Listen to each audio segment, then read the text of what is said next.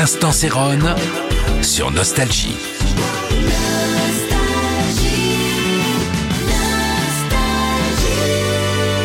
Salut, c'est Céron. Un soir de plus pour vous parler un petit peu de la disco, des moments euh, si forts qu'a été euh, cette période 76-79 et euh, ce mouvement était si fort qu'un producteur euh, de, de film l'a senti et il a fait Saturday Night Fever.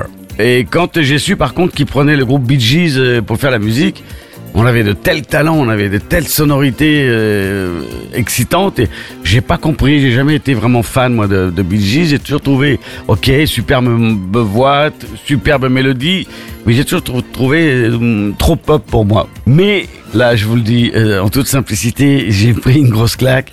You Should Be Dancing, c'est l'un des titres euh, qui reflète vraiment la disco, le Studio 54. Et là, ça a été la déferlante, c'est là où tout est parti, c'est là où où plus un média osait critiquer euh, ce style qu'ils appelaient de débauche, comme moi, bûcheron, ou, voilà. Et aujourd'hui, je suis très content et assez fier, de 45 ans après, de vous en parler avec autant d'émotion. Et je sais que vous comprenez les, entre mes paroles ce que j'essaie de vous traduire, qui était l'ambiance de cette euh, période. L'instant Céron sur Nostalgie.